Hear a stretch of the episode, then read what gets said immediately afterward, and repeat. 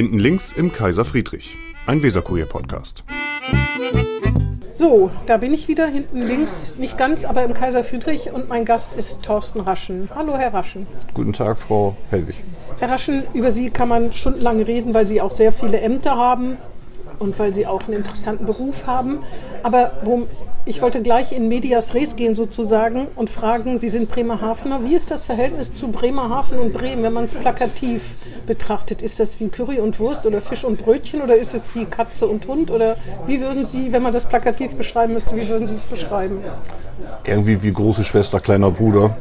Äh, immer mit dem Zoff, aber wir gehören einfach zusammen, aber trotzdem ist immer irgendwie so, so eine Zickerei zwischen beiden Städten und äh, das wird man, glaube ich, auch nicht wegbekommen. Aber wie große Schwester und kleiner Bruder, aber nicht wie kleiner Stiefbruder oder sogar Stiefbruder. Nee, also schon große Schwester, kleiner Bruder. Aber das ist ja eigentlich ein ganz schönes Verhältnis. Wenn das Gezicke nicht immer wäre, ja. Ja, das stimmt. Das ist ein ziemlich treffender Vergleich. Sie sind äh, stellvertretender äh, Landesvorsitzender bei der CDU. Sie sind Fraktionschef in äh, Bremerhaven. Sie sind Mitglied der bremischen Bürgerschaft. Sie haben sind in Deputation und stellvertretendes Mitglied von diversen Ausschüssen. Sie sind, ihre ähm, Gebiete sind Wirtschaft, Häfen und Arbeit. Sie haben in Bremerhaven jede Menge Sprecherposten, ich glaube vier Stück. Sie sind aber auch noch berufstätig, wenn ich das richtig sehe. Sie arbeiten bei, der, ähm, bei dem Pendant zur BSAG, bei der ähm, Der Bremerhaven Bus. Bremerhaven Bus. Da sind Sie Fachbereichsleiter, das fand ich auch interessant, können wir auch nochmal drüber reden, für Fahrgastinfo und Echtzeit. Echtzeit, also ein Fahrgastinfo, eine interessante Kombination. Wie schafft man das? Das ist mir ein absolutes Rätsel. Achso, habe ich, nee, hab ich noch irgendwas vergessen? Doch, Sie sind auch noch beim CDA, Sie sind auch noch in dieser Kommunalvereinigung, KTV heißt die, ne? Ja gut, das, das kann man, glaube ich, vernachlässigen. Das, das Aber ist da sind jetzt, Sie, ab und zu müssen Sie da vielleicht Ja. auch mal eine Unterlage lesen oder zu irgendwelchen Treffen gehen. Ne? Was habe ich noch? Habe ich irgendwas vergessen? das kommt schon so ungefähr hin. Fraktionschef, Bezirksverband, Lehe sind Sie natürlich Mitglied, Stellvertretender, aber die meisten, am meisten Mitglied der bürgerlichen Bürgerschaft, äh, Bürgerschaft, Fraktionschef in Bremerhaven der CDU, ähm, CDU-Landesvorsitzende. Das geht wahrscheinlich, weil es ja mehrere Landesvorsi äh, stellvertretende Landesvorsitzende gibt. Naja, was, wie schafft man das? Indem man viel arbeitet. wie viel? Nein, also ich stehe ja, morgens um 8 verlasse ich das Haus und den Computer mache ich teilweise abends um 21 Uhr aus. Ja, Äh, Und meine Berufstätigkeit verlangt jetzt nicht, dass ich vier Stunden starr an meinem Arbeitsplatz bin. Ich arbeite natürlich als Bürgerschaftsabgeordneter halbtags, sondern kann man auch von unterwegs was organisieren und man kann es dann auch in Phasen, also dass man vielleicht zwei, dreimal am Tag dann irgendwas Ah ja, organisiert. Äh, So kann man das vernünftig aufteilen und äh, ja, bis jetzt habe ich das einigermaßen hinbekommen. Auf jeden Fall ist es schon ganz schön viel, ne? weil auf, gerade Sprecherposten, das ist ja was, Sie müssen natürlich jede Unterlage lesen, sich auf Debatten vorbereiten und so. Wenn man da ein, zwei hat, denke ich immer, aber vier ist schon, und da ist nicht die Land, da, da, die Bürgerschaft ist noch nicht mal dabei. Da, ist sie nicht, da, da habe ich keine Sprecherfunktion hier in der Bürgerschaft. Sie sind ja auch noch Frischlinge, in Anführungsstrichen, Ja, sind erst bin jetzt hier. 2019 versuche erst, natürlich dann immer schon die Bremerhavener Karte hochzuhalten hier in Bremen. Das sehe ich in aber, den Debattenbeiträgen, ja. aber habe hier eben keine Sprecherfunktion. Und als Fraktionsvorsitzender, wir sind ja in Bremerhaven in der Regierung mit SPD, CDU Mhm. Ja. und FDP. Und viele Vorlagen gehen ja schon vorher im Magistrat rein. Also das heißt, da hat man natürlich schon, also man weiß ja sofort, die Vorlage hat es ja schon gehabt, dann braucht Aber man das nicht lesen nochmal. müssen Sie ja trotzdem. Lesen muss ich sie trotzdem. Mit der Zeit lernt man auch ein bisschen schneller zu lesen, also man erkennt. Ja, Und, äh, aber man kann das unter einen Hut bekommen. Auf jeden Fall ist es schon, also am Wochenende kennen Sie wahrscheinlich auch wenig. Ab Sonntag fange ich dann an, wieder Vorlagen zu lesen. Ich versuche den Samstag und den Sonntagvormittag so familiär frei zu behalten. Vielleicht auch den frühen Nachmittag und dann eben Sonntag, Spätnachmittag dann eben auch schon die Vorlagen wieder für die nächste Woche zu lesen. Wenn Sie nicht bei den Fishtown Pinguins sind, gehen Sie da ab und zu gucken? Da gehe ich sehr gerne hin oder ich gucke zu Hause im Fernsehen, Ah ja. weil ich leide schon sehr lange mit ihm mit und ich finde die Arbeit, die da gemacht wird, ob vom Management, vom Trainerstab, auch von der Mannschaft selber, finde ich einfach genial und äh, es macht Spaß, der Mannschaft zuzugucken und auch mitzufighten und mitzuleiden, weil das alles gehört ja mit dazu. Aber es ist ein gutes Aushängeschild für Bremerhaven, sind gute Botschafter. Ja, ich habe nämlich mal auf Ihrer Facebook-Seite geguckt. Da sind Sie nicht so ganz regelmäßig unterwegs und privat im Prinzip gar nicht. Aber Sie haben manchmal, wenn Sie Ihr Profilbild ändern, dann steht da manchmal irgendwie ist noch so ein Button von den Fishtown Pinguins oder so. Daher kann man das äh, sehen. Ähm, äh, also sagen Sie, Sie sind gelernter Kfz-Mechaniker. Ähm, wie wird man dann Abteilungsleiter oder Sachgebietsleiter Fahrgastinfo und Echtzeit? Und was ist Echtzeit? Ist das Echtzeit Anzeigen, dass ich sehe, wann die, der Bus kommt? Es ist ja heute und gäbe fast, ne? vielschichtig. Also man kann sich über Smartphone äh, informieren, man kann sich äh, ganz normal im Internet informieren, aber auch an vielen Haltestellen. Äh, die hier bei der BSAG, die, wo die Displays sind, Mhm. das sind ja die echten Zeiten. Davon haben wir in Bremerhaven insgesamt schon 100, circa 120 Anzeiger. Also unsere Busse melden permanent beim Mhm. Wo Server, sind, ja, ja, wo das genau. Fahrzeug sich befindet und daran wird genau äh, die entsprechende Echtzeit auf dem Fahrgast übermittelt. Mhm. Und das hat natürlich den Vorteil, ich brauche da nur drauf zu gucken und weiß, mein Bus kommt in drei Minuten. Das Oder ist dann- steckt irgendwo fest und oder kommt gar steckt nicht. im West. Aber im Regelfall ist es ja, dass man nicht so lange wartet. Ja, Macht ja, die genau. Wartezeit eben einfach angenehmer, weil nicht nur auf dem Fahrplan da steht, der sollte um 45 kommen, kommt aber erst um voll. Ja, ja, genau. Und das kann ich da gleich absehen und so macht, wird der ganze ÖPNV natürlich den ganzen attraktiver. Das ist aber Ihre Abteilung. Fahrgastinfo und Echtzeit Ich ist quasi Sach- ein Sachgebietsleiter. Sachgebietsleiter. Ja, gut, wollen wir es mal nicht so genau nehmen. Für uns, bei uns war das ein Abteilungsleiter, denke ich mal. Sachgebietsleiter. Fahrgastinfo und Echtzeit ist aber eins. Das gehört zusammen. Es ist die elektronische Fahrgastinfo gemeint, ne? Oder sind auch Broschüren und sowas gemeint? Das eher weniger, Ah, ja. aber alles, was im digitalen Bereich dann Ah, ja, zusammenhängt und auch Fahrgastzählsysteme, dass man auch mal auswertet auf bestimmten Linien, Mhm. äh, wie viele Fahrgäste steigen da ein, wenn wir was wissen, das gehört also da alles mit rein. Wie ist denn so der ÖPNV in, Bre in äh, Bremerhaven? Also Ausbaufähig, gut? Ausbaufähig ist erstmal alles, aber wir haben als Koalition in dieser Periode schon einiges für den ÖPNV auf den Weg gebracht. Äh, Wir haben den Hafenliner eingeführt. Das freut gerade die ganzen Mitarbeiter des Thünen-Instituts, weil das da ja neu eingerichtet worden ist und das wird damit angebunden. Im nächsten Vom Bahnhof aus? über den Bahnhof. Aber Das die geht sollen, doch eigentlich, die sollen doch eigentlich in Bremerhaven wohnen, am besten da in der Nähe, dass sie zu Fuß zur Arbeit können, oder nicht? das ist Theorie und das andere ist Praxis. So, es, gibt Aber das wäre doch Ihr Wunsch, oder? Das wäre natürlich unser Wunsch, aber wer, wenn nun außerhalb wohnt, zum Beispiel hier in Bremen, da kommen ja auch sehr viele her, die haben natürlich schon den Wunsch, dann irgendwie auch ihren Arbeitgeber zu erreichen und da ist das eine hervorragende Linie. Wir führen jetzt im nächsten Monat ein eine Verbindung von Wulsdorf bis nach Suheides, also zwei neue Linien, die wir einführen. Ähm, wir haben einen 10-Minuten-Takt eingeführt auf den drei Hauptlinien. Das ist für Bremerhaven schon ein recht ordentliches Ergebnis. Und was wir jetzt ganz aktuell machen, wir werden das MIA Plus für Stadtgebiet Bremerhaven als Stadt subventionieren. Das heißt, das kostet weiterhin 50,90, aber die Stadt gibt dem Kunden 20 Euro dazu, dass es für den Kunden noch 30,90 kostet. Das ist natürlich mit toll. der Übertragbarkeit, mit der Mitnahmeregelung, die alle dabei sind. Ja. Äh, Das ist so eine Idee, die wir in der Bremerhaven der Koalition entwickelt haben. Äh, Und ich glaube, das sind alles Ansätze, wo den ÖPNV letztendlich mit attraktiver machen. Das gibt es in Bremen jedenfalls bis jetzt noch Nein, nicht. Ich habe nämlich ein Jahr plus Ticket, da habe ich bis jetzt noch nichts davon. Außer das 9-Euro-Ticket. Das hat natürlich Vielleicht übernehmen Sie das jetzt ja, weil Ja. wir das machen, aber also aktuell ist es nur in Bremerhaven. Ja, verstehe.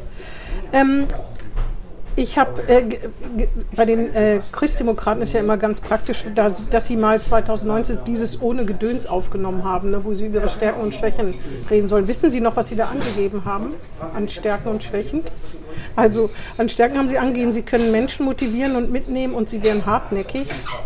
Das stimmt immer noch. Stimmt immer noch, sehr gut. Und als Schwäche, wissen Sie das noch? Nee, ich kann nicht mehr Der Griff in die Chipstüte. Ja, das sieht man mir leider immer noch an. Das, ist Finde immer ich noch. zwar nicht, aber doch. der Griff in die Chipstüte, das ist ja eine Schwäche, da kann doch jeder nur mitfühlen, sozusagen. Wer kennt das nicht? Das ist ist es eigentlich denn die Chipstüte oder ist es in Wirklichkeit auch was anderes? Also ich meine damit, also also äh, ja, äh, Nicht Schokolade, sondern Nee, Schokolade eher weniger Salzstangen. Chips und solche Geschichten. Okay. Und damit habe ich angefangen, als ich 97 das Rauchen aufgehört Ja, habe. viele. Das ist dann so die Alternative geworden. Und ja, je älter man wird, umso mehr rächt sich der Körper leider. Als Politiker auch, weil man sich nicht mehr so viel bewegt. Ne? Das kommt noch dazu, ja. Oder haben Sie sportlichen Ausgleich? Wenn Sie am Wochenende Zeit haben, gehen Sie dann laufen oder Tennis Nee, spielen? aufgrund oder von gesundheitlichen Beeinträchtigungen so. bin ich da seit 19, seit 2018 weggekommen Was von. haben Sie vorher gemacht? Fußball gespielt? Ich habe viel gejoggt. Ah ja. weil das war unabhängig. Mhm. Ich bin nach Hause gekommen, konnte einfach, ich wohne in der Nähe vom Park, man konnte losjoggen, aber ich habe dann äh, Speckenbüttel wohnen Sie, ne? Speckenbüttel. Habe dann aber in beiden Knien Arthrose bekommen, Oh ja, sodass wie ich heute auch zwei Ja. neue Knie habe. Das hat aber dazu geführt, dass die Kondition dann auch komplett fest war. Und seitdem habe ich den Weg nicht zurückgefunden. Können Sie eigentlich nur in die Muckibude gehen? Bitte? Da können Sie eigentlich nur in die Muckibude gehen und sich solche Oberarme zulegen. Da habe ich keine Lust zu. Da muss man sich auch neue Klamotten kaufen. Das kann auch nicht so gut sein. Gut, daran sollte es nicht scheitern, aber es liegt mir irgendwie nicht, da, da jetzt stundenlang an so eine Geräte da rumzumachen. Also das mit dem Joggen war einfach angenehm. Man hat Musik auf die Ohren gepackt und ist losgelaufen und äh, Hat sich hinterher auch gut gefühlt. Das fehlt mir eigentlich auch. Aber Was machen Sie jetzt, damit Sie sich hinterher gut fühlen? spazieren gehen. Ach so, ja. Ähm, äh, Radfahren geht das? Ist das Ja, besser? Radfahren Ah, ja. Na gut, das kann man auch. Muss man ein bisschen Gegenwind Ja. rechnen in Bremerhaven. Ne? Aber das sind Sie auch als Politiker gewohnt. Das gehört zusammen. Obwohl das könnte noch schlimmer werden. Ich habe ja neulich mit Belf Kranz geredet und der liebäugelt ja mit Rot-Grün. Dann ist er aber ziemlich alleine. Aber Bei Politik, den so also bei ihm natürlich nicht, aber bei den Sozis ist er ziemlich alleine. also ich habe bis jetzt noch nicht viele gehört, die nun Rot-Grün herbeireden reden wollen. Äh, aber welche Koalition nachher auch am Ende Bremerhaven nach dem 14. regiert, das entscheidet der Wähler und da muss man gucken, wo man die meisten Schnittmengen Ja. hat. Ich will auch gar nicht, ich glaube auch, ich habe es ein bisschen übertrieben. Er hat ihm nicht das Wort geredet oder so, oder überhaupt nicht, sondern ich habe ihm, er hat gesagt, er könnte sich einen Wechsel mal vorstellen. Das kann natürlich, sollen wir vielleicht mal helfen mit dem Mantel? Ich glaube, das ist schlecht ranzukommen. Können Sie ruhig dran lassen, solange Ja. geht das ja. Haben Sie? Ähm, der hat nur gesagt, ein Wechsel würde ganz gut tun, aber es gab ja schon einen Wechsel. Für äh, die Große Koalition hat es ja nicht mehr gereicht. Die FDP ist ja ähm, mit dabei. Was ist denn Ihr Wunschpartner? Jetzt mal, tun Sie mal so, als ob die Wähler machen, was sie wollen. Nicht, bitte nicht absolute Mehrheit. Das, da würde ich meine Hand für uns vorlegen, dass es dazu nicht kommt. Meine, äh, das ist jetzt auch meine persönliche Meinung und sehen wahrscheinlich einige in meiner Partei auch anders. Also für mich ist es wichtig, wie ich menschlich mit Leuten umgehen kann und ob sie das glauben oder nicht, äh, diese Koalition funktioniert im Wesentlichen menschlich. Also die drei, insbesondere die drei Fraktionsvorsitzenden, Herr Allers, Herr Hilz und ich, arbeiten relativ gut zusammen und bringen auch einiges voran. Jetzt, ich meine, wir haben eine Wahlperiode hinter mir, die ich in den 28 Jahren so noch nicht erlebt habe mit Corona. Äh, Das war nur Krisenmodus. Äh, Die Gastronomen damals sind alle zu uns gekommen, Hotel, Einzelhandel, jeder hatte ja Probleme, Schausteller. Ich glaube, Bremerhaven war doch die, wo diese Pfingstgemeinde, wo es plötzlich so eine Explosion gab. Ne? War, Das war ziemlich am Anfang. das war ziemlich am. Anfang, weil die sind ja weiter in die Kirche gegangen und durch die Aerosole Haben gesungen und was haben die ich sich alle dann angesteckt. Aber wir haben versucht, die Wirtschaft gemeinsam weiter am Laufen zu bringen und haben alles möglich gemacht mit der Verwaltung zusammen, äh, damit das eine oder andere doch noch in Bremerhaven ging. Also wir, bei uns gab es immer Weihnachtsmärkte, solange es möglich war. Äh, Den, Schaus stimmt, ja. den Schaustellern haben wir ermöglicht, in der Sommerzeit in den Hafenwelten sich zu etablieren. Ich war da mal im Karussell da am Zoo am Meer. Genau, da stand richtig. eins auf dem Parkplatz. Und das waren alles so eine Maßnahmen, wo wir gesagt, irgendwie müssen wir denen helfen. Mhm. Und äh, das hat funktioniert. Und daher sage ich mal so, es muss menschlich passen. Wenn es menschlich nicht funktioniert, hat man noch Reibungspunkte. Muss Mhm. natürlich auch inhaltlich zusammenpassen. So, da haben wir jetzt zwei, also einmal SPD, CDU in der Periode 15 bis 19 und 19 bis jetzt eben diese Dreierkoalition. Was Äh, ist Ihnen denn lieber? Wahrscheinlich doch mit zwei. Sind die Sozis sind Ihnen noch richtig ans Herz gewachsen, oder? Also es ist natürlich mit zwei einfacher Hm. als mit dreien, aber es ist nicht unüberwindbar, sondern man kann auch mit dreien zusammenarbeiten. Oder wäre Ihnen eine Koalition nur mit der FDP am liebsten? Bürgerliche Mehrheit gibt es ja schon, gibt es überhaupt schon lange nicht mehr. Ne? Halte ich zwar nicht für realistisch in Bremerhaven und im Wählerumfeld, aber klar, inhaltlich liegt die FDP uns näher als die Sozialdemokraten, also insgesamt gesehen. Auch die Bremerhaven, ne? obwohl die sehr. Da, deswegen habe ich ja gerade insgesamt, aber äh, in Bremerhaven haben wir viele Punkte, wo wir das identisch sehen. In Bremen zum Beispiel hat die Polizei kein Taser. Wir haben in Bremerhaven gemeinschaftlich äh, dafür gesorgt, dass die Polizei weiter diesen Taser hat. Da gibt's, also während ja nun auch die SPD hier in Bremen dagegen spricht, ist das in Bremerhaven nicht der Fall. Das- Welche sind denn die großen Differenzen in Bremerhaven zwischen Ihnen und der SPD? In der Sozial- und Jugendpolitik ist natürlich bei der, FDP, äh, bei der SPD schon eine Mentalität, immer mehr ausgeben zu wollen, als man eigentlich hat. Und da müsste man schon mal intensiver gucken, was kann man sich eigentlich leisten und was geht irgendwie nicht mehr. Und was Äh, kommt eigentlich dabei raus? Und was dem, kommt was dabei raus? ja Also muss man eine. Leistungsbilanz machen, wenn man immer mehr Geld in Schule und Jugend steckt, aber es wird nicht besser, dann mache ich irgendwas falsch. So, und da müsste man mal gucken und das sind so Themen, da gibt es schon Unterschiede zwischen Sozialdemokraten und uns.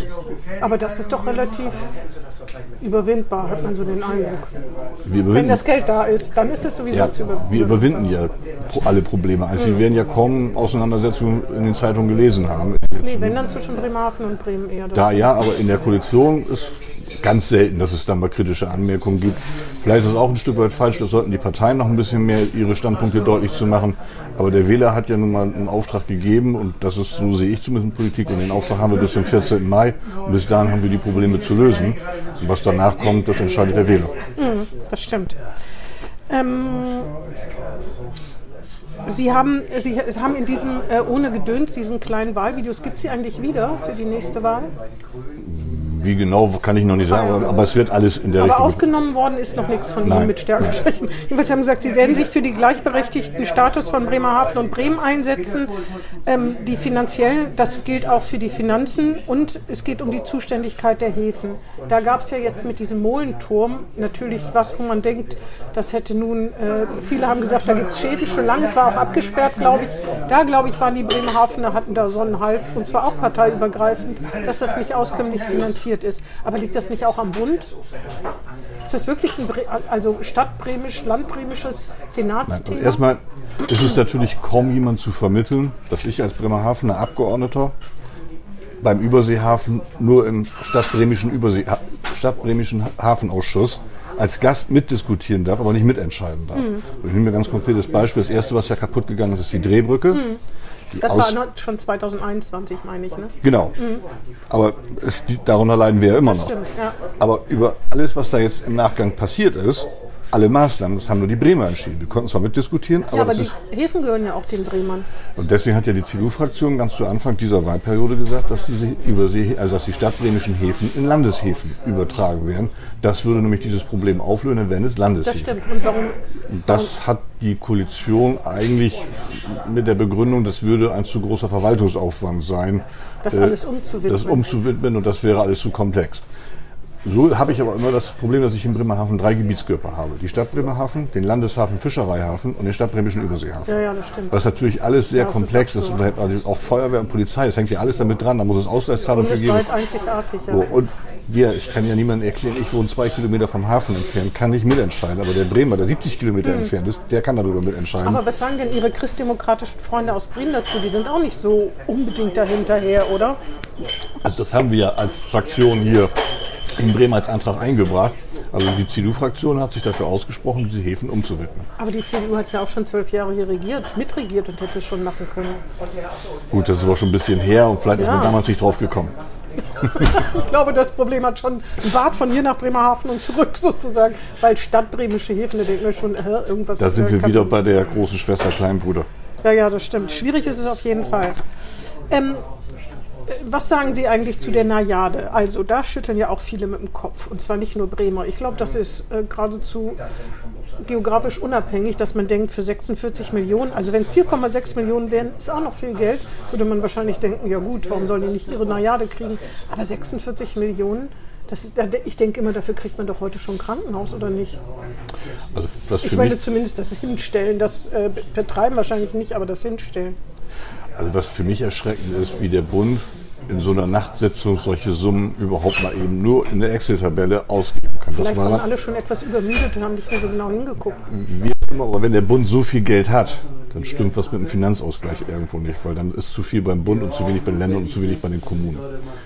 Äh, Das sind ja alles nur Beispiele, die quasi in Excel-Tabellen da in den Ausschuss kommen und je nachdem, wie man gut mit den Haushalter kann, gehen diese Projekte durch. Nimm meine Partei da nicht aus, die hat es ja mitbeschlossen damals in in Berlin. Das war ja die Koalition CDU, CSU und SPD. So, dann hat Herr Schmidt als Bremerhavener Abgeordneter dieses Geld damals da loseisen können. Und wenn ich frei entscheiden könnte, was man mit dem Geld machen könnte, dann würde ich eher dafür sein, dieses Geld nehmen und den Scharhunbau zu sanieren. Das Problem bei dieser ganzen. Systematik ist, wir können nur sagen, wir nehmen das Geld, bauen das Schiff oder geben alles zurück. Und dann kann das Geld sonst wohin gehen. Aber wäre das, nicht- wäre das nicht eigentlich sozusagen das, was ich von einem Politiker erwarte, dass er denkt, da geht es in andere gute Projekte woanders, anstatt sowas? wenn mir jemand das gute Projekt garantieren würde, dann würde ich das ja mitmachen. Aber wenn ich mir dann vorstelle, dass dieses Geld vielleicht in irgendwelchen goldenen Schlössern in Bayern wandert, weil die da gerade Bedarf haben, ich mal, Bayern zahlen ja am meisten in den, oder haben jahrelang am meisten den Länderfinanzausgleich. wollte damit sagen, also wenn das Geld jetzt in andere Bundesländer goldene Schlösser. Na gut, Hafen haben die nicht. Ist das nicht wenigstens damit zweckgebunden? Das ist irgendwas mit Maritim? Nee, das war ja, Das nee, das war ja aus einem ganz anderen Topf. Das war aus dem Kulturhaushalt. Ja, ja, Also, Kulturhaushalt. da haben sich alle Das bedient. stimmt. Also, wenn man das richtig ne- neutral betrachtet, müsste man sagen, man baut die Milliarde nicht. Nee. Aber dann müsste der Bund auch so fair sagen, okay, wenn es dann Alternativprojekt und der Scharunbau ist ja nun mal zurzeit nicht finanzierbar zu sanieren. Das heißt, der wird auch nicht eröffnet. Und dann müsste man dann mal über den Tellerrand rüber gucken und müsste gucken, wie kriege ich das Geld dann umorganisiert, dass es dann in den Scharunbau fließt. Aber wieso eigentlich? Weil das ist doch auch Kulturtopf mit Sicherheit. Wissen Sie, warum dass man das nicht sagen konnte? Wir haben ja das. also ich habe lange gebraucht, auch über den Haushälter der CDU-Bundestagsfraktion damals, diese Systematik rauszubekommen. Diese Gelder sind zweckgebunden für ein Projekt beschlossen. Und diese Zweckgebundenheit macht es eben so schwierig. Aber irgendjemand hat es ja beantragt, ne? Das war Herr Schmidt von der SPD, der das über seinen damaligen Haushälter in die, in die Diskussion gebracht Also hätte man den Scharunbau beantragt, hätte man eventuell auch Glück gehabt und das wäre finanziert worden. Ja, Ah, ja. damals. Aber jetzt ist die Situation, Ja, ja, die Najade verstehe. ist beschlossen. Aber das ist auch, das, das ist eine Systematik, da kommen die meisten Wähler, glaube ich, nicht mit, weil man denkt, so flexibel muss doch jedes Organ sein. Eig- Das ist eigentlich. Also ich habe ja selber fast zwei Monate gebraucht, um diese Systematik Ja, rauszubekommen. Und ich mache schon relativ lange Politik, weil das einfach, das heißt Auskehrungsrunde. Ich, also in Bremerhaven kann nichts auskehren, da ist nichts mehr auszukehren. Da müssen wir sehen, dass wir den Haushalt irgendwie hinkriegen. Aber wenn in Berlin noch eine Auskehrungsrunde möglich ist, über mehrere Milliarden, äh, dann zeigt das ja irgendwie, dass die Finanzierung irgendwie nicht vernünftig eingestellt ist. Weil wir haben in den Kommunen, und das ist ja nicht nur Bremerhaven, das sind ja alle Kommunen, die haben große Probleme. Und da muss man eben auch sehen, dass man die Kommunen finanziell so ausstattet, dass sie ihre Probleme auch lösen können. Na, vor allen Dingen 46 Millionen kommt einem halt so viel vor, ob das nicht auch irgendwie eine Nummer kleiner geht oder so. Ne? Herr Kranz hat mir erklärt, dass da auch so eine Umgebung mitgeschaffen werden soll. Also nicht nur das Schiff, da muss man vielleicht auch mal ein bisschen genauer sein und nicht so tun, als ob nur das reine Schiff dahingestellt wird, sondern auch so eine Kulisse quasi, wo, wo man sich in diese reinversetzen kann. Aber nichtsdestotrotz ist es halt, glaube ich, die hohe Summe. Und wenn dann sogar Bundesrechnungshof, das ist halt für mich sozusagen der größte Punkt, der Bundesrechnungshof ist auch nicht irgendwer. Rechnungshöfe sind ja unabhängig. Wenn der schon sagt, das geht nicht, dann sollten alle zusammenzucken. Aber zuckt jetzt auch keiner mehr. Die Sache ist eigentlich gelaufen. Ne? Es gibt jetzt eine neue Koalition, die hätte ja auch jetzt sagen können, nö, das, was die andere Koalition, das machen wir nicht. Aber das haben sie ja auch nicht gemacht. Das heißt, der Beschluss steht nach wie vor für die Najade und äh, ja, es geht es ja, dass man eben dieses Betriebskonzept präsentiert und das ist die Bedingung, die die CDU ja daran gelehrt hat, äh, dass wir gesagt haben, das Schiff darf hinterher nicht im Eigentum der Stadt bleiben, sondern es muss ins Schifffahrtsmuseum übergeben werden, muss also in, ins Stiftungs äh, kommen. Äh, das ist die Bedingung, die wir da dran stellen. Solange wir machen das nur mit, wenn das passiert, äh, weil wir wollen nicht als Kommune dieses Schiff haben, denn Nee, die Unterhaltung dieser Schiffe ist sehr finanziell aufwendig und wir haben schon genug Baustellen. Ja, das mit uns der da nicht Säutendörren, hätte, wie hätte man das vermeiden sollen, wenn es nicht bei den Fachleuten ist? Ne? Äh, das deutsche Schiff, aber das, der Scharunbau steht immer noch da und man weiß nicht, wie es weitergeht. Nein, das Kann geht- man denn nicht Geld sammeln bundesweit? 46, aber 46 Millionen war vor den ganzen Preisexplosionen. Wahrscheinlich so, reden wir jetzt 80. über 50 Millionen Ja. mehr. Äh, Das ist natürlich schon eine Hausnummer, die zusammen.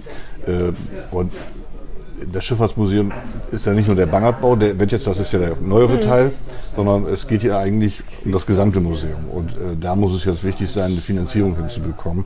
Äh, und da muss uns der Bund auch einen, einen Großteil mit behelfen, weil Bremerhaven kann nicht mal eben 50 Millionen Euro in die Sanierung dieses Gebäudes stecken. Ja, ja, aber das, muss man, das ist auch schwierig. Ne? Naja gut, Uwe Schmidt ist ja nun mal Bundestagsabgeordneter. Der Herr Röwekamp ist noch da. Ne? Die müssten eigentlich, die müssten das doch irgendwie hinkriegen, oder? Setzt sich Herr Röwekamp im Bund, im Bund genug für Bremerhaven ein? setzt sich äh, für beide Städte ein. Er macht ja auch Veranstaltungen in Bremerhaven, also er ist ja der Ansprechpartner. Wir haben ja nur einen Abgeordneten. Außerdem ist ja gar kein Bremerhavener mehr, fällt mir gerade ein. Der ist ja nach der, ja, das Land, äh, Also er, er repräsentiert das Land und das macht er, glaube ich, sehr gut. Na, er ist auch ein bisschen, glaube ich, ist er noch Bremerhavener, oder? Er ist gebürtiger Bremerhaven. Er hat ja lange Jahre da so ganz, gewohnt. so ganz kann man es nicht, kann nicht ablegen. Ähm, Sie fordern auch, was ich echt interessant finde, ist, äh, oder haben als gefordert, ein ICE halt in Bremerhaven. Davon träume ich ja auch schon lange. Gibt es da überhaupt eine, ist das realistisch? Also wir haben jetzt ein IC. Der fällt aber permanent aus. Und macht Aber es ging doch um ICE halt. ne? Eigentlich wollten Genau. wir ein ICE Ja, haben genau. und die, an dieser Forderung halten wir ja auch immer noch fest. Mhm.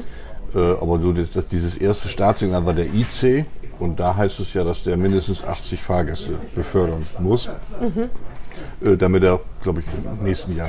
Wenn, äh, äh, Ist das der, der nach Norddeich-Mole fährt? nein, der fährt Ach, der nach fährt woanders lang. Köln, der, Köln und noch ein Stück weiter. genau, weil der, Koblenz. der ist ja ziemlich oft ausgebucht, weil die Leute auf die Inseln wollen. Ne? Das ist der Vorteil.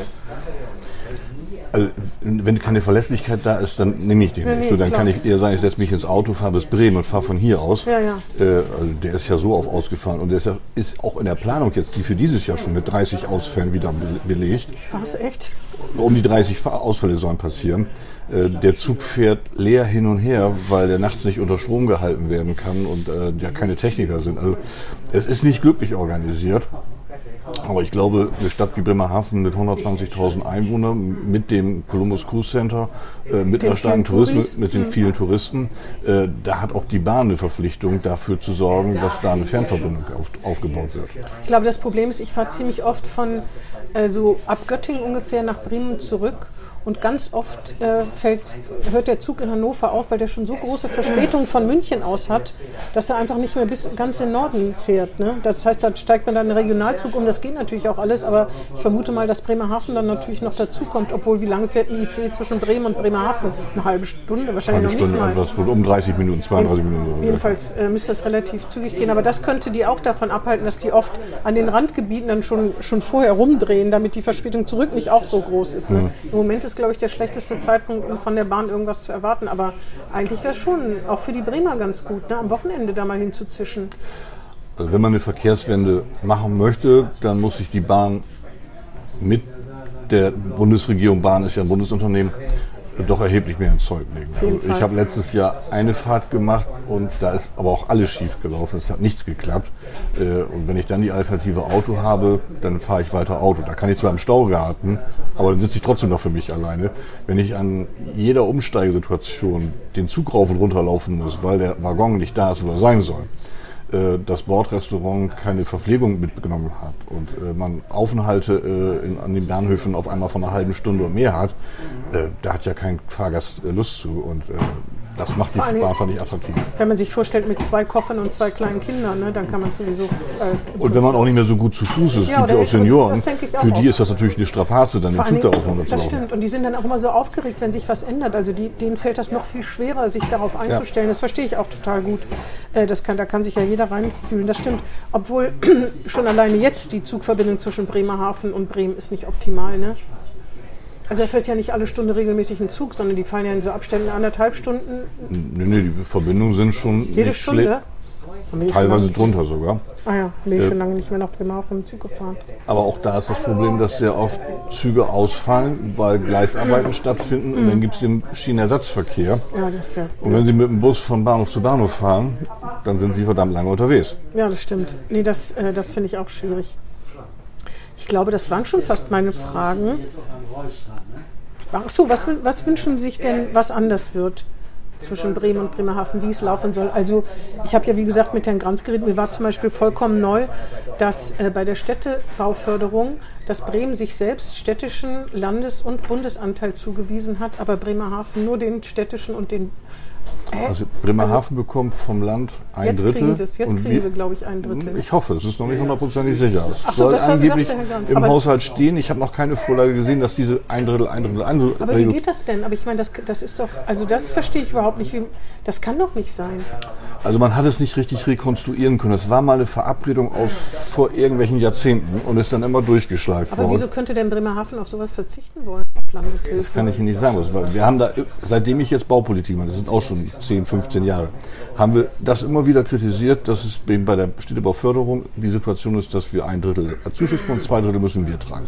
Das ist deutschlandweit ein Novum. Alle anderen Städte kriegen ihren Bundesanteil, den das habe Landesanteil ich und zum den ersten Mal gehört. Äh, da, dann haben die Bremerhaven aber auch nicht das groß skandalisiert, oder?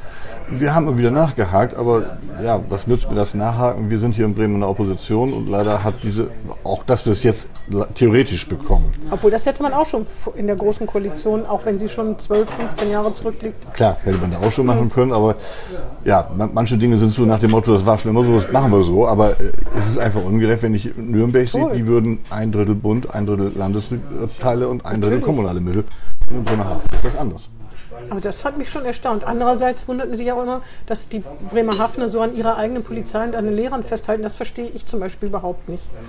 Das hat für mich überhaupt keine Systematik. Also wenn man sagt, das stimmt mit den Häfen, ne, dass die nicht Landeshäfen sind, würde ich sagen, also wenn ich was, wenn ich die Königin von Bremen wäre, dann würde ich sofort sagen, okay, Deal, ne? die Häfen werden Landeseigentum, aber Polizei und Lehrer sind dann auch Landessache.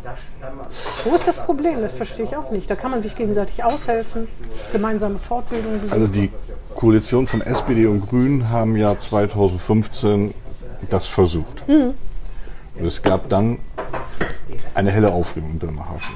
Also die Leute haben unterschrieben, bis nach, also es gab so viele Unterschriften in so kurzer Zeit, dass die Koalition ja innerhalb von einer Woche sofort gesagt hat, das Thema ist tot. Ja, Wir kriegen das in Bremerhaven nicht durchgesetzt, abzuweichen. Weil man es nicht richtig erklärt, welche Vorteile das hätte.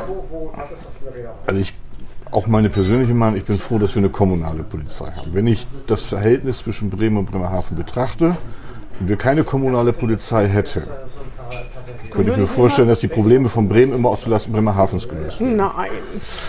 Ähm, es ist ja sogar heute eigentlich so. Es gibt ja diese Zielzahlerhöhung. Bremen hat die Zielzahl 2600, hat schon Haken dran. Machen jetzt, die laufen auf auf 2900. Bremerhaven hat für 2,6 eigentlich die 520 Polizisten haben sollen. Davon sind knapp 490 bisher überhaupt finanziert. Weil sie eine kommunale Polizei sind, die sich die aber zu, die sich aber zu 100 Prozent aus ja. Landesmitteln Aber stellen Sie sich vor, das wäre Landespolizei, dann müsste es ja einheitlich sein. Aber trotzdem müssen Sie auch als Bremer das auch als ungerecht empfinden, wenn die Bremer Polizei die Zahl hat und auch bezahlt und Bremerhaven die andere Stadt nicht. Das, das ist kommt ja nicht an, wo es schlimmer ist, ne, wo man mehr Polizei braucht. Glauben Sie mir, die Bremerhavener Polizei hat auch mit vielen Problemen ja, zu kämpfen weiß, und äh, die arbeiten an der Belastungsgrenze. Aber das stimmt, das sehe ich sofort ein. Aber ich als Bremerin oder als zugereiste Bremerin ja nur, ich komme aus Nordhessen, also bin vollkommen unbefangen, äh, würde sagen, das mit der Polizei und äh, den Lehrern verstehe ich trotzdem nicht. Das gibt es auch bundesweit nur einmal, genauso wie mit der Städteförderung. Vielleicht muss man dann als Exot, als Städteexot damit leben, dass man alles Positive einzigartig bundesweit hatten alles negativ. Bremerhaven nennt sich ja die freiste Gemeinde. Ich weiß. Und dazu gehören eben auch kommunale Polizisten und dazu gehört eine kommunale Das ist aber noch Lehr kein Argument. Das ist so, wie man sagt, wir machen es schon immer so, ne? Das ist so ähnlich. Ja, dazu muss man auch gucken, welche Vorteile hat das. Wir arbeiten also sehr gut mit der Polizei zusammen. Das ist ein sehr kurzer Austausch. Die Polizei ist in Bremerhaven sehr gut vernetzt und äh, hat Mit den Bremer Kollegen, meinen Sie? Nee, ich meine es in, der, in der Kommune selber. So, so, die hm. Zusammenarbeit zwischen den beiden Polize Polizeien läuft natürlich auch gut. Das hoffe ich. Aber äh, die Polizei vor Ort ist einfach, weil, weil die Leute das, also, äh, permanent mit den Problemen ja auch konfrontieren, die kennen die Probleme. Wenn es jetzt hier eine ewige Fluktuation gäbe, mal kommt ein Polizist aus Bremerhaven nach Bremen, dann kommt der Bremer habe ich ja diese... Äh, äh, äh, nee, das stimmt. Nur zur Aushilfe meine ich, ne? Besser ein Polizist aus Bremen als gar kein. Wir helfen, also wenn jetzt Werder Bremen spielt, kommen ja. auch Bremerhavener Polizisten hierher. und es kommen welche aus Bremen auch nach Bremerhaven. Das ist auch alles soweit okay. Ähm, ich finde, für Bremerhaven hat sich die kommunale Polizei bewährt insbesondere weil wir auch eine eigenständige Führung haben und damit auch eigenständige Entscheidungen treffen können. Den Taser zum Beispiel hätten wir als nicht kommunale Polizei nicht durchsetzen können. Äh, dadurch, dass wir eine kommunale Polizei haben, war das möglich. Okay. Na gut, ich verstehe, dass man sich mit den Wählern verprellt, obwohl die es verteidigen wollen, obwohl man gar nicht so genau weiß, warum. Das hat ja auch was mit dem Gefühl zu tun, wir sind eigenständig, ne? versteht man ja auch. Aber mein Tipp wäre, direkt nach der Wahl es ändern, dann hat es bis zur nächsten Wahl, haben es dann alle wieder vergessen und die Vorteile kennengelernt. Politik hat auch was mit Standhaftigkeit zu tun und äh, mit Zusagen. Und das ist so ein Thema, da stehen wir alle im Wort in Bremerhaven. Aber auch, weil sie ein bisschen zurückschrecken, dass die Bevölkerung das doof findet. Ne? Manchmal muss man aber unpopuläre Entscheidungen treffen. Das ist richtig, aber ich finde es auch nicht gut. ja, das habe ich mir schon fast gedacht. Das waren, glaube ich, schon meine Fragen. Haben wir noch irgendwas Wichtiges vergessen, was Sie noch machen, worüber wir jetzt gar nicht gesprochen haben? Das war so ein Querdurchschnitt. Ihre Hobbys könnten Sie mir vielleicht noch erzählen. Wenn Sie Zeit haben, dann, gibt's, äh, dann äh, ist die Familie dran, denke ich mir. Und was machen Sie noch, um sich auszu, um auszulecken? Spazieren gehen, haben Sie schon gesagt? Spazieren gehen, also ich fahre. Kochen? Lesen? Also, also eigentlich muss ich Asyl beantragen, wenn ich mal in die Küche rein möchte, ah, weil ja, das verstehe. ist das Vorratsgebiet meiner Frau und da habe ich eigentlich nichts zu suchen. Ich kann auch nicht gut kochen, gebe ich ja zu. Äh, ich kriege so Kleinigkeiten hin, aber Kochen ist nicht meine Stärke. Also ich fahre gerne Fahrrad, also gerade bei angenehmem Wetter, so, da ich ja nun auch direkt an der Grenze zu Langen und so wohne, kann man schön über die Weiden äh, rüberfahren nach Wedde und nach Imsum. Äh, das mache ich sehr gerne und dann kommt man auch auf andere Gedanken ja, ja, oder eben spazieren gehen. Und was Ja, mein richtiges Hobby ist Eishockey eigentlich. Ach, Nicht, nicht selber spielen, aber eben äh, Hingehen. dahin gehen und mit zugucken und mit, Mit Schal und allem viel Pipapo. Kommt auch vor, ja. Naja, Werder-Fan sind Sie nicht so. Jedenfalls nicht so wie, äh, wie Fischstand Pinguins-Fan. Bin nicht so ein Fußballfan, gebe ich Ah, ganz ja. ehrlich zu. Ich bin eher ja nicht Eishockey und ja, Basketball? äh, gucke ich mir an, aber mein Herz schlägt für Eishockey. Mhm. Irgendwie ist das so ein Virus bei mir, der vor, weiß nicht, 20 Jahren bin ich da mal einmal hingegangen, da haben wir sogar verloren, hoch sogar verloren. Habe ich zu meinem Bruder gesagt, siehst du, kommt mal eine richtige Mannschaft, kriegen wir eine Niederlage. Ach, ihr, Aus- äh, sind Sie denn Bremerhavener? Ich bin Bremer. Ah ja, deshalb wusste ich gar nicht. Das heißt, Ihr Bruder, Sie sind zusammen zum Eishockey gegangen, Genau. aber Sie haben nicht als Schüler schon gespielt oder so? Nein, ich bin- ja, stimmt, Sie dadurch sind in Bremerhaven zur Schule gegangen, habe ich gesehen, ja. Also mein Bruder hat mich da eigentlich quasi mit hingenommen. Mhm. Und dadurch bin ich da rangekommen und dann bin ich eine Woche später wieder hingegangen. Und da haben wir gewonnen. Und da war so eine tolle Stimmung gewesen. Und von da an war irgendwie dieser Virus bei mir so drin, Eishockey. Weil Ja. Das war ja noch in der alten Fischdose, wie die damals hieß, also das, das kleine Stadion. Ja, ja. Äh, die Meisterschaft damals gegen Ingolstadt, das, das, das sind Erlebnisse, die vergessen Das Sie nicht. Da konnten sie in der Halle nicht umfallen. So voll war das. Also Toilette gehen war nicht. So, das waren einfach Ereignisse, die haben so viel Spaß gemacht. Und das ist dann immer die, über die Zeit so beigeblieben. Ich habe ja auch in Kassel volontiert und da gibt es ja auch eine Eishockeymannschaft. Wie heißt die nochmal, die Kasselaner? Haie? Nee. Kassel Huskies. Huskies, genau. Jedenfalls, da habe ich ganz andere Erfahrungen gemacht im Stadion. Und zwar, da ist ja auch immer mordsmäßige Stimmung. Aber wenn Leute aufspringen und ihr Becher Bier in der Hand haben, man steht dahinter und kriegt die ganze Bierdusche ab, dann zum Beispiel habe ich gedacht, nee, so mal richtig meins ist das, glaube ich, nicht. Das, Das- kann beim Fußball natürlich auch passieren, aber die, die ähm, glaube ich, Eishockey-Fans haben mit Fußballfans gemeint, dass sie unheimlich mitgehen. Ne? Ich weiß gar nicht, ist das bei Handball auch so? Wahrscheinlich schon, ne? Wahrscheinlich alle. Aber so mit diesem Wusch Also eigentlich ist das ist auch das Schöne am Eishockey. Die Spieler schlagen sich mal, aber unter den Fans gibt es eigentlich Keine keinen kein Schlägerei. Ärger. Mhm. Fängt jetzt so ein bisschen an.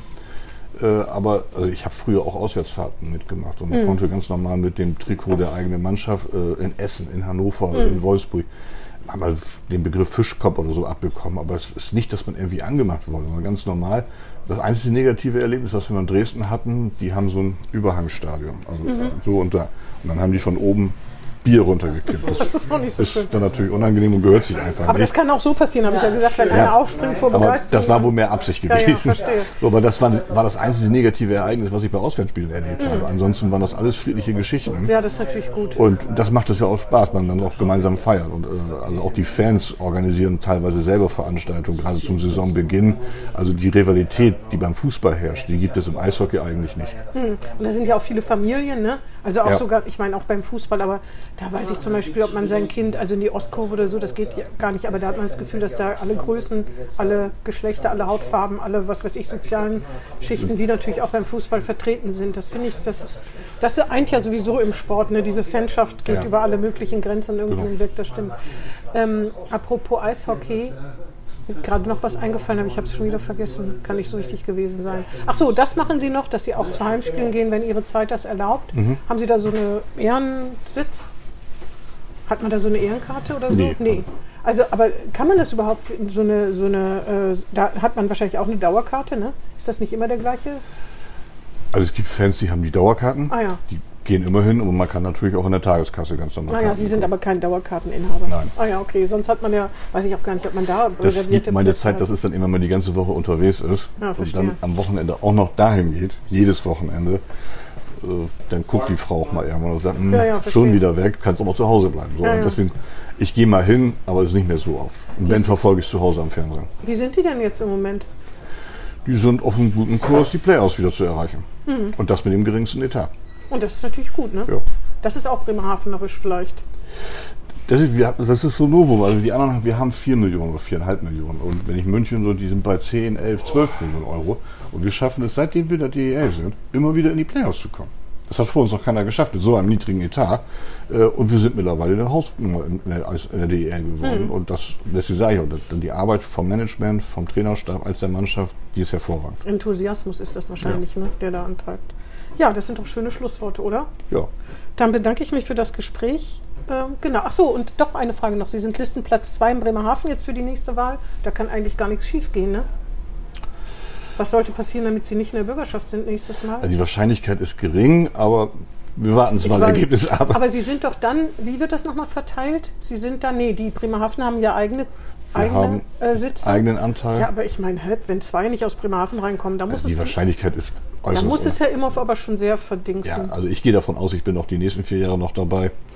Äh, und bei der Stadtversammlung kandidiere ich ja nochmal auf Platz 1. Ah ja, äh, da kann eigentlich auch nichts schief gehen. Sollte man von ausgehen. Naja, das, dieses Zutrauen haben Sie doch zu sich selbst, dass Sie wissen, dass die CDU ja, gar also nicht davon, mehr reinkommt. Das wäre natürlich... Ich gehe davon aus, dass wir unser Ergebnis mindestens halten, wenn nicht verbessern. Und darauf werden wir die nächsten vier Monate für nutzen und dass wir möglichst viele Kandidaten von unseren Listen äh, in die Stadtversammlung und in die bremische Bürgerschaft bekommen, um weiterhin auch hier als Bremerhaven eine starke Stimme, äh, starke Stimme in der Bürgerschaft zu sein.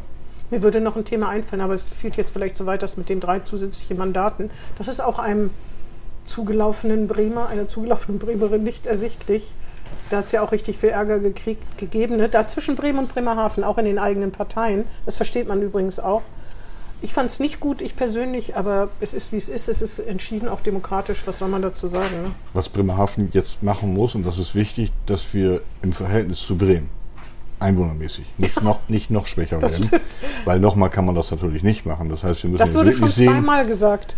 Weil es wurde ja, ja schon einmal aufgestockt. Ja, ne? ich glaube aber, dass es nicht nochmal durchsetzbar, auch mit dem Bremer nicht durchsetzbar sein wird. Also Bremerhaven hat jetzt wirklich die Aufgabe, an der eigenen Einwohnergewinnung, und zwar die, die das Wahlrecht haben, hm. äh, zuzulegen und zwar massiv zuzulegen. Und deswegen müssen wir auch Baugebiete ausweisen, auch hm. wenn viele das nicht verstehen. Es hilft mir ja nicht, dass die Leute bei uns in Bremerhaven arbeiten, aber ihr Häuschen einen Meter hinter der Landesgrenze ja, haben. Die können an der ganzen Kultur in Bremerhaven nicht teilnehmen, die können an der politischen Willensbildung nicht teilnehmen. Und deswegen muss ich sehen, dass ich diesen Menschen in Bremerhaven ein Angebot mache. Das Werftquartier ist doch eine ganz gute Idee, oder? Das ist eine Möglichkeit. Reicht wahrscheinlich nicht. Das ist aber zumindest nicht für ein Familien. Ist, man muss ja hm. gucken, was möchten Menschen. Es hm. gibt ja nicht der, den Bürger, der nur das möchte. So, ich, am Geschossbau haben wir noch nicht die großen Defizite. Aber wer ein Familienhaus ah, ja. haben möchte, der hat in Bremerhaven Probleme, ein Grundstück zu finden. Haben Sie überhaupt noch Platz in Bremerhaven? Natürlich gibt es Platz, wenn man das mal ein bisschen neutraler betrachtet und nicht immer gleich sagt, oh, ich muss hier was versiegeln. Ich meine, wenn ich in Einfamilienhausgebieten unterwegs bin, da habe ich zwar in der Anfangsphase eine Versiegelung, aber wenn das Haus steht und der Garten ist angelegt, habe ich überall grüne, äh, äh, grüne Oasen. Äh, und da sehe ich auch nicht das Problem, dass man das macht. Weil die Alternative dazu ist, und das sehe ich ja, wenn ich in die Umlandgemeinden fahre, dann wandern die Menschen ab. Dann ich kann das politisch nicht beeinflussen. Mhm. Wenn eine junge Familie mit Kindern sagt, ich will das Haus im Grün haben, dann werden die das in Bremerhaven realisieren oder im Landkreis. Mhm. Denen ist das letztendlich egal, wo sie das machen. Und das ist der fatale Fehler, den wir in Bremerhaven immer begangen haben, dass wir hier nicht mehr Einfamilienhausgebiete angeboten haben. Und dass es auch zu viel Widerstand immer in der Bevölkerung gab, wenn man was anbieten wollte. Mhm. Aber man versteht schon ein bisschen, dass man sagt, bundesweit, es werden ja jeden Tag so und so viele Flächen in Höhe von mehreren Fußballfeldern betoniert sozusagen. Ich glaube, Bayern ist da auch ganz weit vorne, soweit ich weiß. Die wollen das ja auch alle zurückdrängen. Dass es schon genug Häuser gibt, gerade in Bremerhaven. Ich weiß nicht, wie hoch der Leerstand jetzt noch ist, aber kann man die nicht dazu bringen, irgendwie zu sagen, ich weiß, ist, ich will jetzt nicht von Schrottimmobilien, wer kauft sich eine Schrottimmobilie, aber eigentlich gibt es genug Häuser, würde man mal meinen. Ne? Wir leben in einer sozialen Marktwirtschaft. Ja. Und der Kunde bestimmt. Und wenn die Menschen sagen, vielleicht sieht das in 10, 15 Jahren an, das weiß ich nicht. Aber heute, wir, ich lade Sie gerne ein, wir können in Bremerhaven die Umlandgemeinden abfahren. Werden Sie, Sie müssen sich mit den, Umland, ja, mit den Umlandgemeinden verschwistern. Die werden mit uns das nicht gemeinsam machen, weil die wollen natürlich die Menschen auch für sich gewinnen. Ja, aber die, die haben doch inzwischen auch die Nase voll mit den ganzen Neubaugebieten. Oft sind doch. Scheinbar nicht. Oft sind doch die Kerndörfer, da sind doch die, die Leute auch gar nicht so zufrieden, weil das so Schlafstädte werden. Ne? Wo die Leute woanders arbeiten und dann immer nur am Wochenende da sind oder am Abend.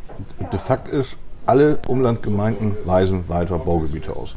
Und Sie sehen dann in der Bauphase fast ausschließlich Bremerhavener Kennzeichen, die da dann bauen. Hm. Da sind riesige Baugebiete ja, entstanden. Die, die, Gemeinden bekommen natürlich jetzt die Probleme mit Schulen und Kitas. Oh, ja, ja, das, das heißt, man sagt jetzt mittlerweile auch, jedes neue Baugebiet, das muss dann auch gleich mit der Kita versorgt mhm. werden, weil so hat sich es quasi wieder eingeholt. Aber Menschen wollen nach wie vor immer noch eher ins Grüne, zumindest hier in unserer Region. Und sie wollen weiß, unbedingt selber bauen oder viele jedenfalls. Wollen ne? das selber. Mhm. Und das ist eine freie Entscheidung und die habe ich als Politiker nicht zu beeinflussen. Sondern ich muss sehen, dass ich damit umgehe und wenn ich weiß, dass dieses Interesse groß und da ist, dann muss ich ein Angebot machen. Und wenn ich das Angebot nicht mache, dann stimmen die Menschen mit Füßen ab. Sie gehen. Oder ich fördere die Sanierung von Altbauten, sodass es finanziell quasi unschlagbar ist. Nur so eine Idee von mir die Ideen gibt es ja auch schon länger, sage ich Ihnen, aber eine Familie, die das Häuschen mit Grün und Spielplatz haben will. Die werden nicht in Gestemünde im Altbau ziehen oder in Lehe. Nicht in die Goethestraße leider. Hm. Ich wollte jetzt keine Straße explizit nennen, aber. Obwohl da hat sich viel getan, muss man sagen. Das ist die schönste, mit einer der schönsten Straßen in Bremerhaven. Ich, ich habe ja auch nicht gegen das Goetheviertel, aber Nee, aber es ich ist doch da, so, ne? da, da gibt es auch private Investoren, die, die machen da ja auch ganz viel. Aber es ist halt auch, kostet auch was. Ne? Es kostet dann auch was und wenn trotzdem die Menschen über sein, die jüngeren Familien, ich will da nicht hinziehen, ich will, ja. da, ich will dahin, dann kann ich das nicht beeinflussen. Und die in diese Wohnung einziehen, das sind auch teilweise eher Menschen, die aus dem Landkreis wieder zurückziehen und das wieder, aber die dann auch eben schon die Rentnerphase Hm. erreicht haben. Äh, Also ich muss für alle Bedürfnisse Angebote machen und dafür sorgen, dass Bremerhaven in der Einwohnerverhältnis zu Bremen nicht weiter verliert. Und da helfen mir nicht die zugewanderten Asylbewerber oder Osteuropäer. Obwohl wir nichts gegen die haben. Das hat, wollte ich ja mit keinen sagen, aber daran haben- wir Ja, ja, zugelegt, stimmt. äh, aber eben nicht an Menschen, die mit einem deutschen Pass hier auch wählen dürfen. Wenn die noch deutsche Pässe bekommen, deutsche Pässe, dann wäre es natürlich ganz gut. Gut, das ist wieder ein anderes Thema, Ja. aber erstmal haben sie ihn nicht und äh, da ist einfach das Verhältnis zwischen Bremen und Bremerhaven schlechter geworden und deswegen musste man jetzt diese Krücke machen und jetzt ist es einfach unsere Aufgabe dafür zu sorgen, dass wir das Verhältnis nicht verschlechtern. Aber es sieht ja, ist ja bei vielen länderübergreifenden Sachen und da ist Bremen halt besonders betroffen. Ich meine, Bremen hat ja auch einen Speckgürtel, dass da natürlich eine Abstimmung gut wäre. Das ist, wenn man sich Lehrer abwirbt und dann heißt es immer, die, die kein gutes Examen haben, die bleiben dann in Bremen hängen, weil, weiß ich nicht, Bayern mehr bezahlt, Niedersachsen mehr bezahlt. Da wäre es schon gut, wenn es da sowas wie, wie ähm, irgendwie, dass man sich da vereinbart. Aber das ist schwierig. Ne? Wenn überall Lehrer fehlen, dann ist man sich selbst der Nächste. Das ist genau Aber der das Punkt, ist, da das ist man sich ein Problem, selbstständig. ne? Das Am ist ein Problem. Föderalismus sozusagen. Ja. Ne? Das diskutieren wir auch permanent in der Koalition, weil wir das natürlich schon Hm. merken. Wir bilden aus und dann kriegen die einfach im Landkreis ein attraktiveres Angebot. Genau. Haben vielleicht auch das leichtere Kinderklientel Hm. zu betreuen als vielleicht in Bremerhaven im Goetheviertel. Äh, dann gehen die da. Und Hm. Das ist echt ein Problem. darunter leiden wir auch ein Stück weit. Wir Ja. verlieren ja oft äh, Fachkräfte in der Richtung. Aber Bremerhaven wird es andersrum und Bremen auch genauso machen, weil man halt versucht, seine eigene Bevölkerung, dazu sind sie auch gewählt worden. Bei Ne? dem derzeitigen Ja, ja, Fachkräftemangel jeden Fall. sieht sich jeder zu, dass er äh, seine Probleme löst und den interessiert den anderen nicht. Ja. Äh, ja, aber Sie ja, sagten, in Bremen hat auch einen Speckgürtel. Ja. Bei einer halben Million kann ich mir vielleicht so einen Speckgürtel noch leisten. Wir sind aber nur 115, 116. Vor allem die Einpendlerquote bei Ihnen ist ja noch viel höher, bundesweit, glaube 50, ich, einzigartig. 50 ne? Prozent aller äh, sozialversicherungspflichtigen Arbeitsplätze werden von Umlandbewohnern eingenommen. Genau. Und das sind nicht die am schlechtesten bezahlten. Dann lieber als Lösung nur noch Bremerhaven doch Niedersachsen zuzuschlagen. Dann wären alle Probleme auf einmal weg. Nee, auch das ist nicht so ganz richtig, weil ich sage ja große Schwester, kleine Schwester, äh, große Schwester, kleiner Bruder. Aber so fair muss man dann auch sein. Im Finanzausgleich würde uns Niedersachsen nie so gut stellen, wie wir das im Land bringen. Eine Frage der Verhandlung. Gucken Sie sich mal den Haushalt von Wilhelmshaven an und gucken Sie sich den Ja, Haushalt das von. Bremerhaven an. Das stimmt. Ja, so gesehen ist doch ganz gut, ne? Das ist das. Das ist eine Hassliebe, ne? Man weiß, was Ja. man hat. Andererseits ist man manchmal so genervt. Das Doofe ist für die Bremerhavener, das finde ich, merkt man immer, dass sie halt so einer Überzahl und äh, gewissen Selbstbewusstsein der Bremer gegenüberstehen. Und die können sie am ausgestreckten Arm verhungern lassen, im weitesten Sinne. Obwohl das natürlich ganz oft auch nicht stimmt, weil bei der Wahl und bei Wahlen merkt man immer, wie wichtig Bremerhaven wieder ist. Ne? Da muss man auch aufpassen, dass man sich da mit keinem verscherzt. Naja, wir werden sehen, wie die Wahl läuft. Äh, Was dann dabei raus, rauskommt, ist ja nicht mehr so lange, ist es ja auch nicht mehr. Ja, mal sehen. Aber ich glaube, die Wahrscheinlichkeit, dass Sie im Parlament sind, ist dann doch groß. Ich glaube das Dann auch. unterhalten wir uns in vier Jahren nochmal. Ja, gerne. Vielen Dank. Ich bedanke mich für das Gespräch. Das war Hinten links im Kaiser Friedrich, ein Weserkurier-Podcast.